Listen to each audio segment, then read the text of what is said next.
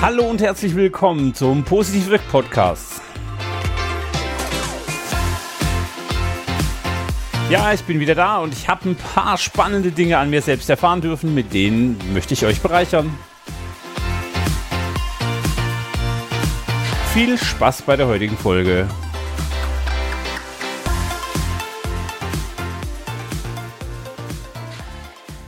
So, herzlich willkommen, dass ihr wieder dabei seid und euch noch neue Impulse für Positivität holt. Tja, hm, spannend. Äh, irgendeiner, der einen Positivitätspodcast macht, äh, hat seit drei Monaten irgendwie keine Folge mehr online genommen. Wie kann denn das sein? Ähm, ich habe eine wichtige Erfahrung gesammelt und zwar eher negativer Art.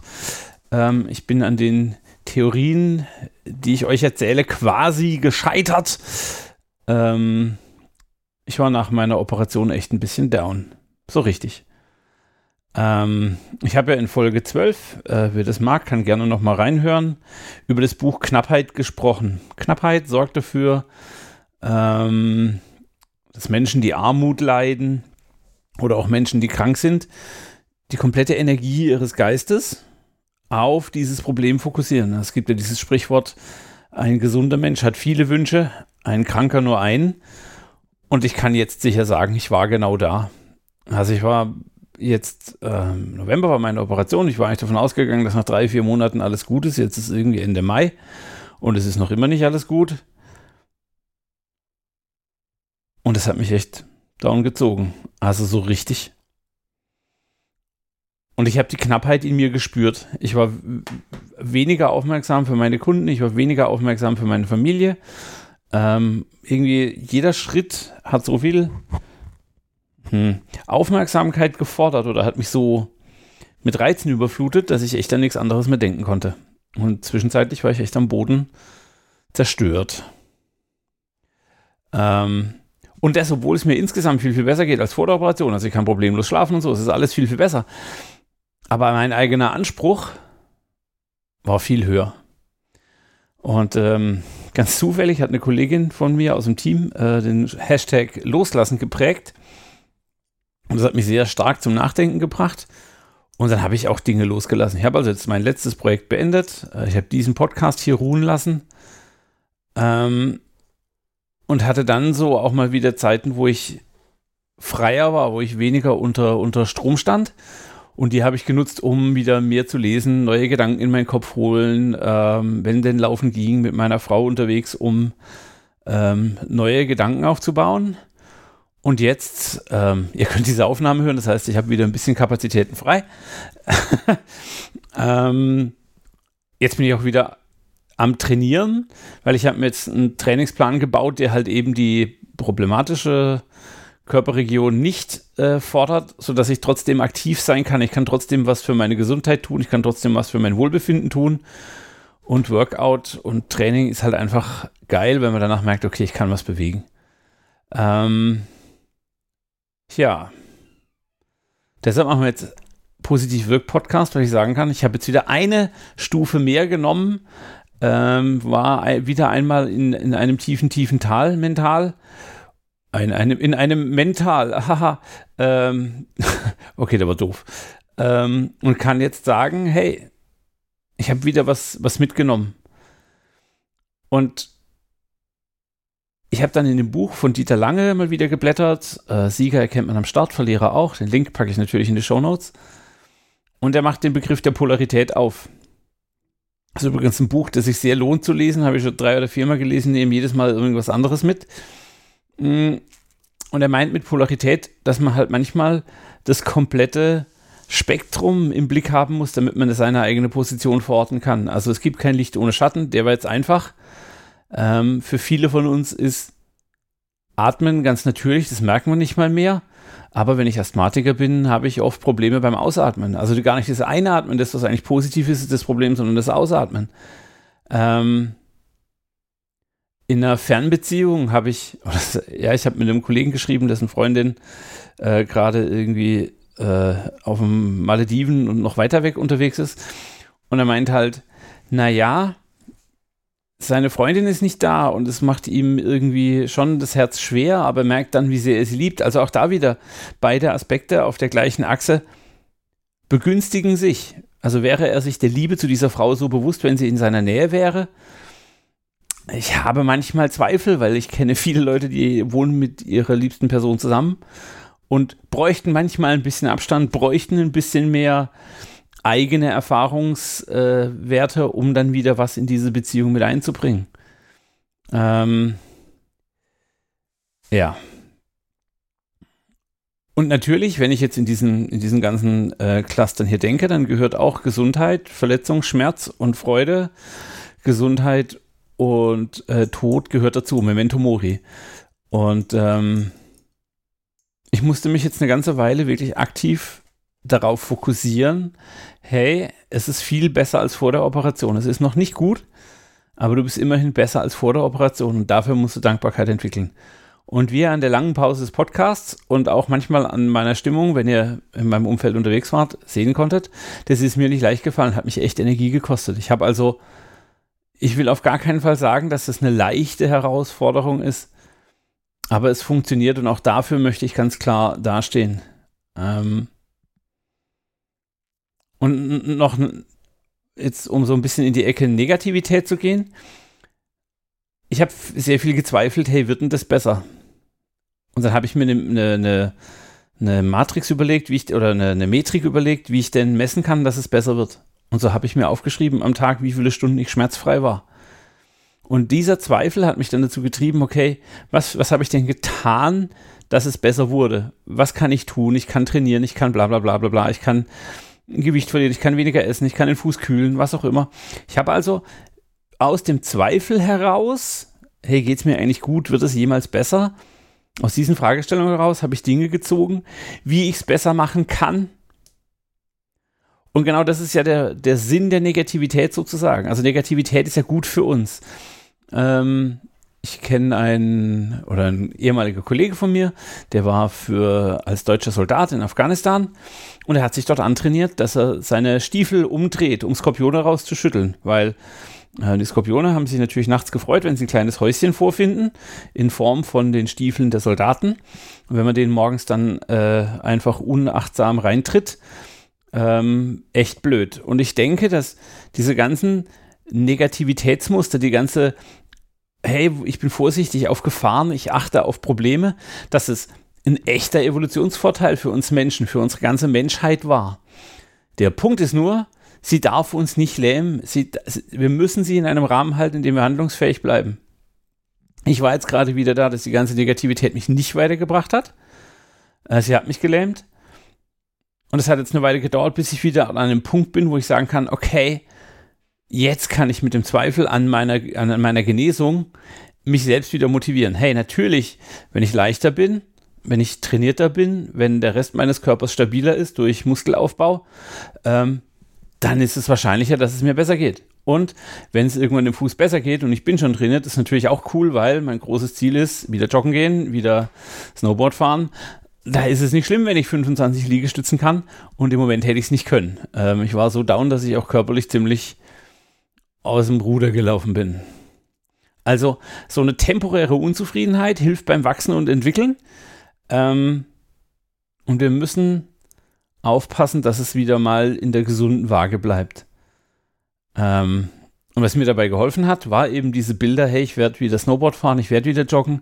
Ich habe also die Bilder hinter dem Problem groß gemacht. Ich habe mir also eine Landkarte, so eine mentale Landkarte gebaut aus, wozu mache ich das Ganze? Was, was, wird dahinter, was wird danach viel, viel geiler? Und ähm, mit dieser Landkarte, mit diesen Bildern, habe ich dann gesagt, okay, jetzt kann ich wieder langsam Dinge reinholen. Ich habe unter dem Hashtag loslassen einiges aus meinem Leben rausgeworfen, unter anderem diesen Podcast.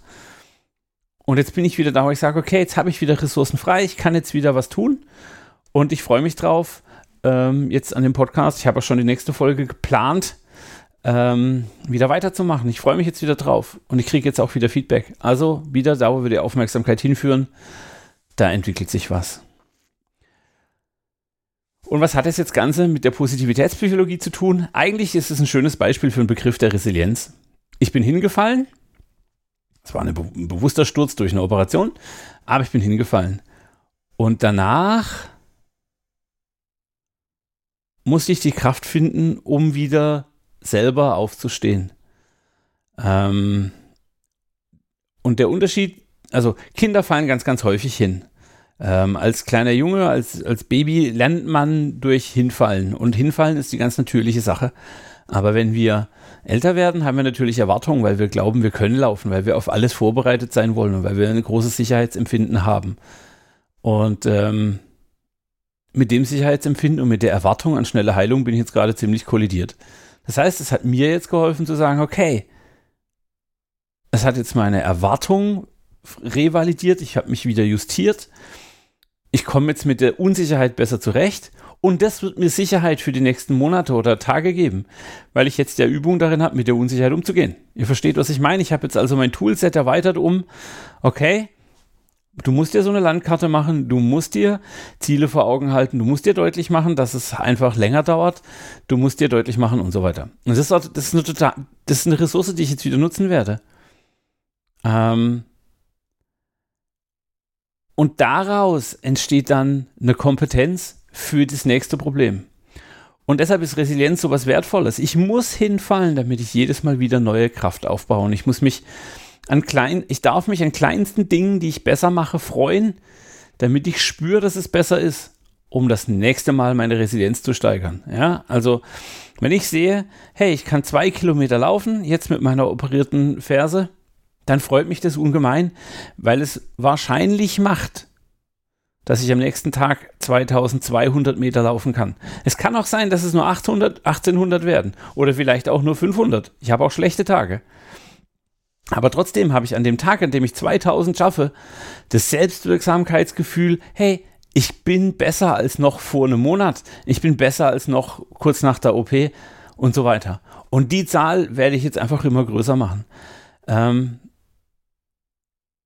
es ist also so, dass Resilienz nicht irgendwie das große Bild betrachtet, sondern Resilienz will auf das Kleine raus. Resilienz will, will den Fokus auf die winzigen Dinge, die sich ändern.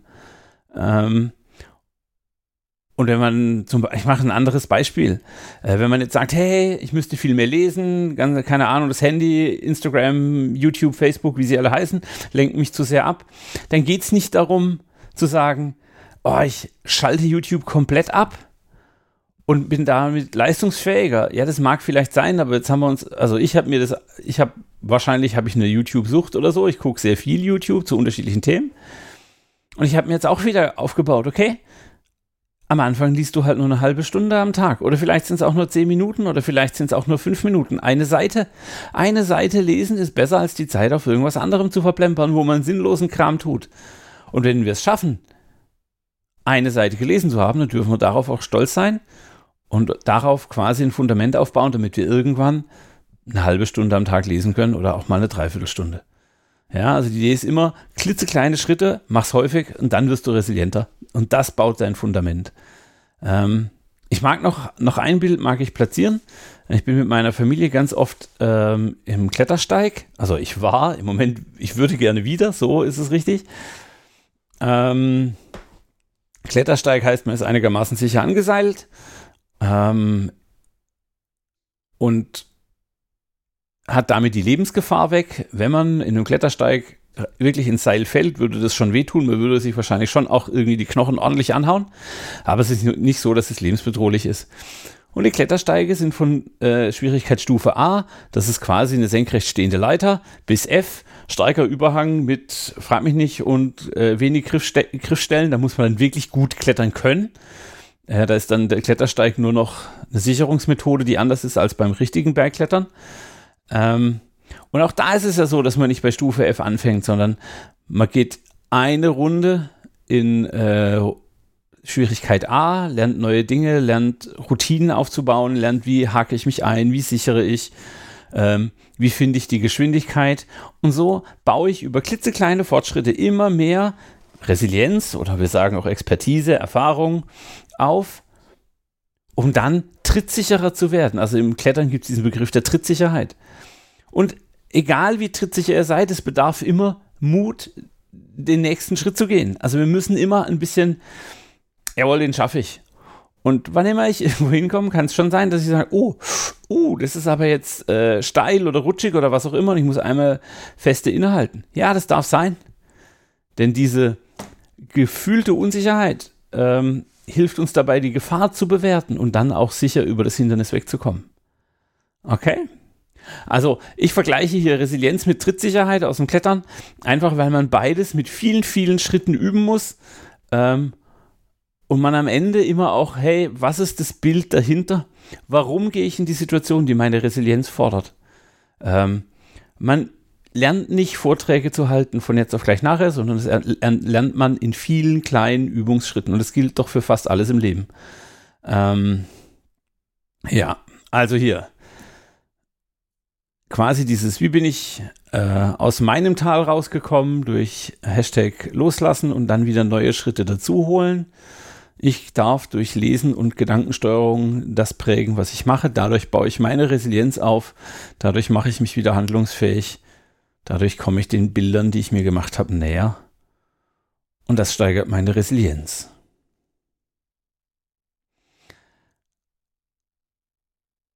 Ich will also ganz deutlich machen, ähm, es gibt ja immer diese Geschichte von den Helikoptereltern, ähm, die sich viel zu intensiv um ihre Kinder kümmern und damit den Kindern quasi die Chance nehmen, Selbsterfahrung zu sammeln. Es gibt einen fantastischen Artikel, äh, Kümmerer erzeugen Verkümmerte. Den linke ich euch einfach in die Show Notes. Der ist wirklich wertvoll zu lesen.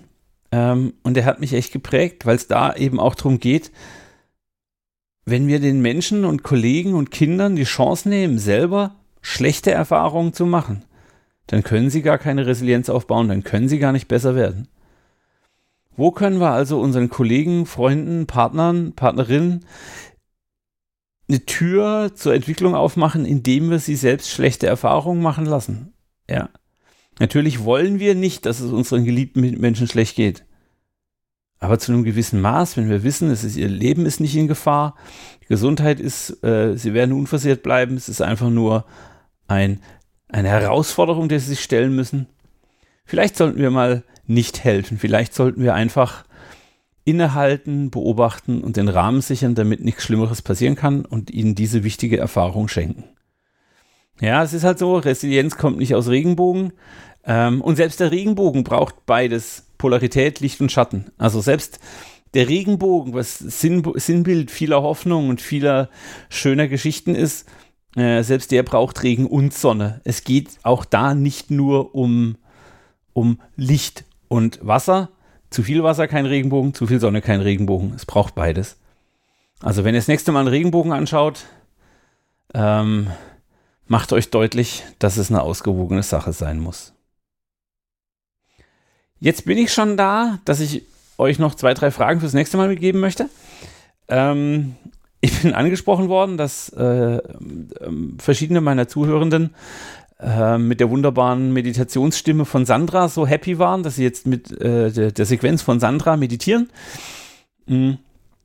Ich habe Sandra angeschrieben, äh, wir werden wahrscheinlich eine, eine, eine separate Folge des Podcasts machen. Irgendwie werde ich das getrennt führen. Äh, vielleicht in einem, in, einem, in einem anderen, in einer anderen, äh, wie sagt man, in einer anderen Kategorie oder so, wo Sandra uns eine Meditation spricht und wir alle können dabei mitmachen. Ähm, wenn euch das interessiert, schickt mir bitte eine Mail. Ich sage es jetzt einmal, arminetpositivwirk.de.